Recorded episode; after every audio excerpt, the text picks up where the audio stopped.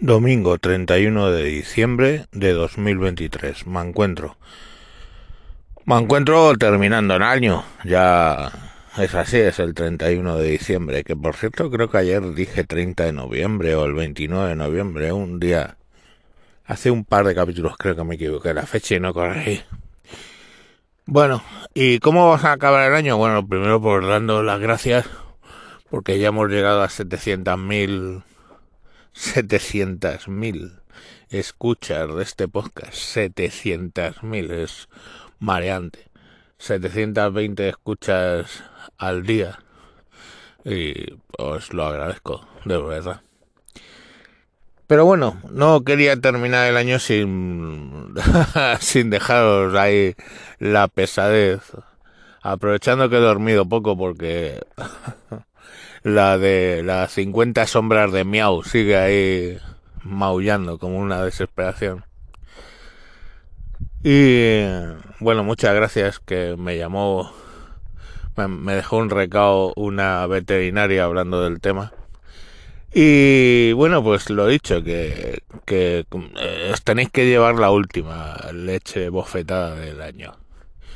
Y esta pues va a ser los, el tema de impuestos, ¿no? Los impuestos, pese a lo que nos dicen eh, nuestros socialcomunistas de cabecera eh, o neoperonistas, os recomiendo que escuchéis eh, un podcast. Os voy a decir el nombre. Karina Mariani. Karina Mariani Editoriales. Lo tenéis en Spotify.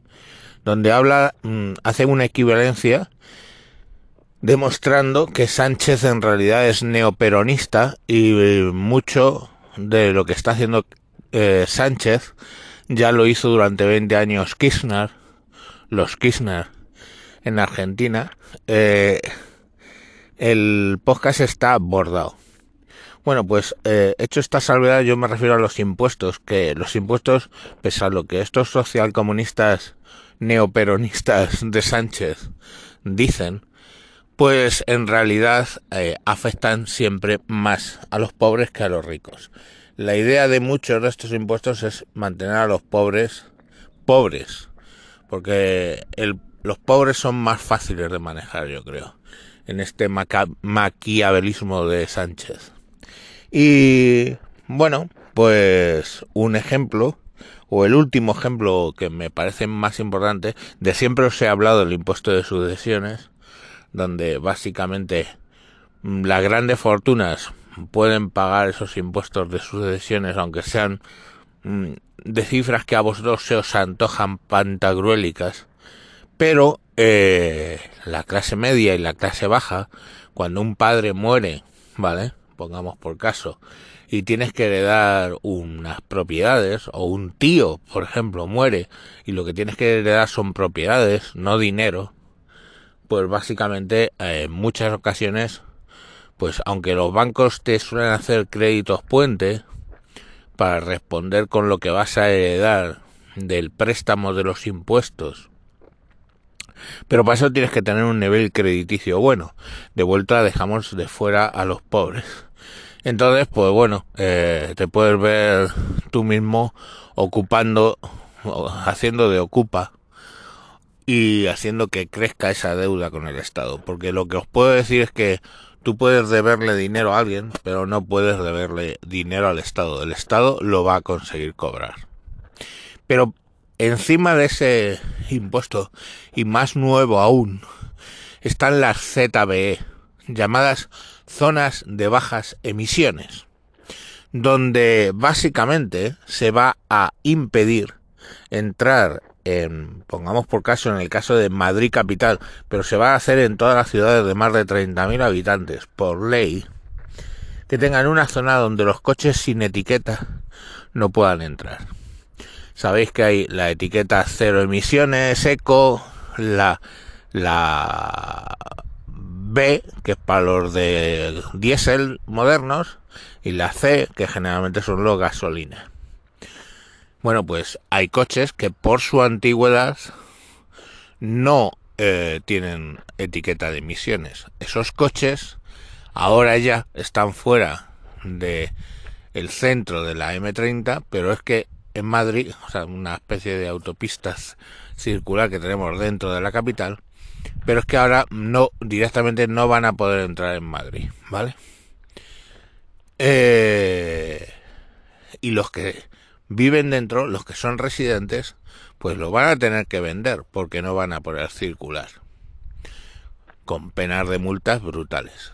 Y yo digo una cosa, esos coches que pues tendrán, qué sé yo, 20 años y son diésel.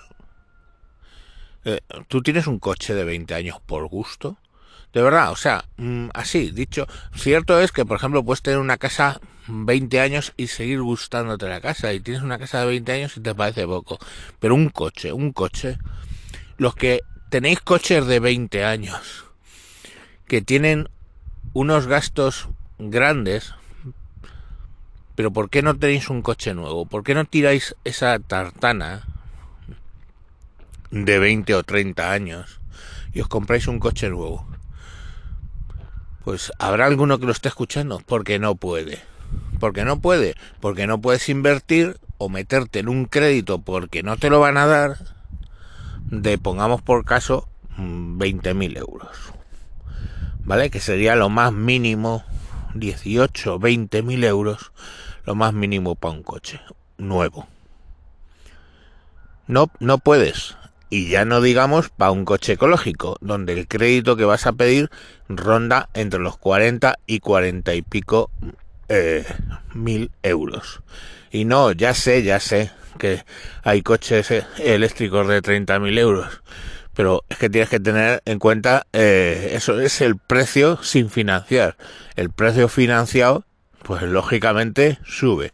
Y cuando te quieres dar cuenta, estás pidiendo un crédito, ya os digo, de más de 40 mil euros. Entonces, ¿a quién deja fuera esto? deja fuera a los pobres, otra vez. Los pobres son los que no se van a poder desplazar en un vehículo propio.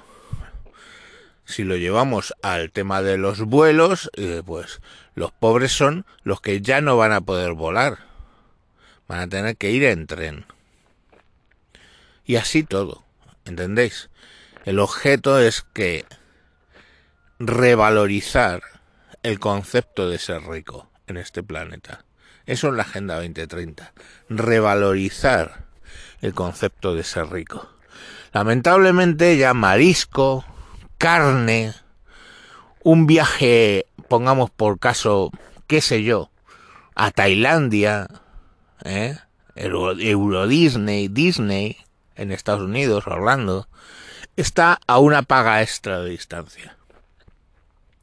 Tú tienes una paga extra y ya puedes ir a Tailandia.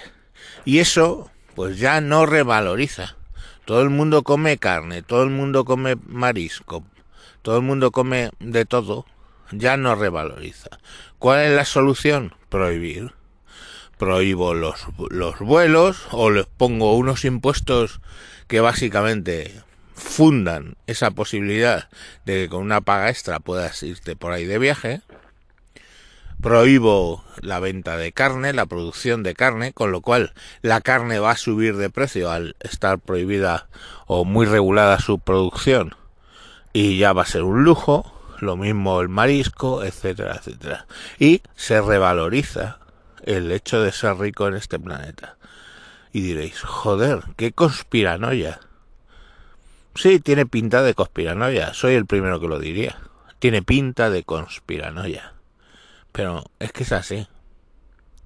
Y los gobiernos de izquierda que están haciendo el juego a esta Agenda 2030, pues detrás de ellos, moviendo los hilos, está gente con mucho dinero. No hay más. ¿A cambio de qué? A cambio de tener mucho poder. Y ese es el juego. Lo dicho, os recomiendo el podcast de Karina Mariani, editoriales, en Spotify lo he encontrado, ¿vale? Y eh, que eh, Spotify para los podcasts es gratuito, o sea que podéis entrar y lo buscáis. Y bueno, pues ahí os va a explicar un poco el tema del neoperonismo de Sánchez, ¿vale? Que el sanchismo es peronismo, básicamente es el resumen.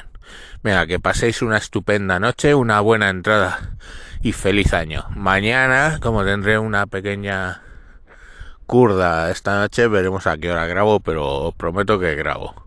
Stay tuned, que dicen los anglosajones. Venga, hasta, hasta mañana. Adiós.